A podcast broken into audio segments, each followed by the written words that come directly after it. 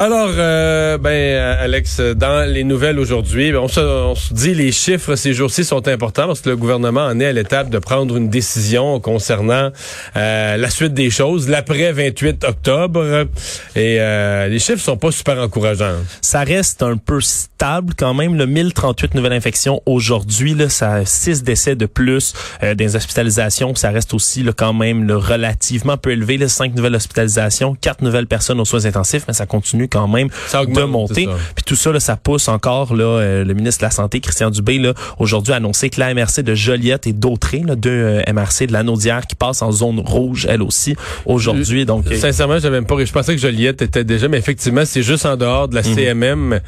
Parce que à Joliette, il y a des, des éclosions majeures. Une dans un centre de personnes âgées. Il y a une école primaire qui est fermée. Euh, dans le cas de la résidence de personnes âgées, je pense que c'est un tiers des résidents qui sont euh, qui sont testés positifs. disons qu'on voit pas de zone rouge revenir dans l'orange et dans dans d'autres couleurs plus là. positives dans l'immédiat. là, Ça continue à faire basculer des, des, des régions des MRC en zone rouge. Donc, ça ne s'améliore pas, là, quoi qu'il n'y a pas de, de, de gros chiffres là, explosifs aujourd'hui. Euh, la région de Québec, il y avait un bilan. Là, où il y a un gros chef explosif, c'est la région de Québec. Ouais, je pense que c'est la ouais. pire journée là, depuis le début, sinon une des pires, mais une journée assez assez mauvaise. Euh, toujours cette enquête sur les fuites euh, à, à l'UPAC qui font la nouvelle, mais là cette fois-ci, ce sont deux policiers qui avaient été visés et congédiés, et maintenant qui poursuivent le gouvernement du Québec pour une fortune. Ouais, 2,6 millions de dollars, deux ex-policiers de l'UPAC. Une requête qui a été déposée aujourd'hui en cour supérieure. C'est Richard Despatie et Stéphane Bonhomme, le premier d'entre les deux d'ailleurs, était au micro de Benoît Dutrisac euh, ici à Cube un peu plus tôt aujourd'hui. Euh, ces deux hommes-là ainsi que leurs conjointes respectives qui euh, poursuivent le gouvernement donc pour le traitement dont ils disent avoir été victimes là, depuis le début euh, de la saga. On parle de congédiement illégal, perquisition abusive à leur domicile respectif, fausse dénonciation et allégation également.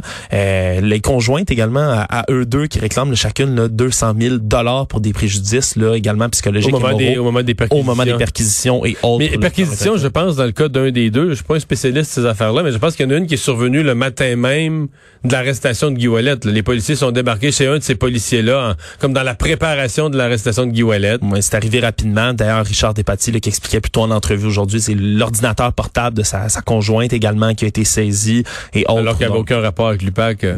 C'est ce qui semble, en tout cas. Donc, euh, ils vont poursuivre. Le grand total, en tout, c'est 2,65 millions de dollars contre le gouvernement euh, du Québec. Ça sera pas réglé demain matin. Là. Non, je ne crois pas. Ça, ça va prendre du temps. Euh, le ministre Bill Blair, euh, ministre fédéral Bill Blair, ce matin sur son compte Twitter, qui a annoncé, euh, pas à la grande surprise générale, mais qui a confirmé, je devrais dire, que la frontière euh, Canada-États-Unis, ça reste fermé. Ça reste fermé, donc prolongé jusqu'au 21 novembre. On le rappelle, là, c'est fermé par décret la frontière aux voyages non essentiels depuis le 21 mars dernier. C'était censé là échouer le 21 octobre prochain, mais sans grande surprise, comme tu le dis, là, les cas de COVID ne semblent pas se calmer aux États-Unis. Là. Non, c'est tu, pire que jamais. tu le dis là. souvent ici euh, au micro, c'est la, il y a pas vraiment de deuxième vague aux États-Unis. C'est comme une très très très très très très très longue première vague qui, qui n'en finit plus euh, depuis le mois de mars dernier. Donc c'est encore une décision qui est euh, conjointe entre les in- administrations canadiennes et américaines. Mais je Euh, sais que les snowbirds surveillent évidemment ces décisions-là. Là, déjà le 21 novembre, parce qu'au 21 octobre, c'était pas si pire. La plupart sont pas partis. Mais là, au Non. 21 novembre, déjà, on, on embarque dans la zone où certains, mois de novembre, certains euh, seraient partis. Mais la question que je me pose, c'est que l'élection est le 3 novembre. Si Joe Biden devait être élu, et la sermentation, si je ne me trompe pas, est le 20 janvier de mémoire. Donc, entre le 3 novembre, le 3 novembre et le 20 janvier, là, tu reconduirais, techniquement, là, les, les décisions se prennent comme là. Aujourd'hui, on est le 19 octobre. Tu aurais le 19 novembre. Tu aurais une administration, toujours Trump au pouvoir, mais une espèce de transition. Ben, 19 décembre, toujours dans cette période de transition. à- advenant que la transition se passe bien, Ah bien ben, évidemment. euh, oui, mais peu importe comment ça se passe, on est en transition. Et même 19 janvier, à la limite, là, on est de la veille de la sermentation. de- Donc, euh, bon, de façon effective, il y a toujours un pouvoir constitué aux États-Unis et on pourrait arriver à une nouvelle entente. Mais si la décision est délicate, si la décision... J'ai comme l'impression que c'est pas des conditions idéales pour faire bouger quelque chose de sensible entre deux pays, là, tu sais. euh, Non.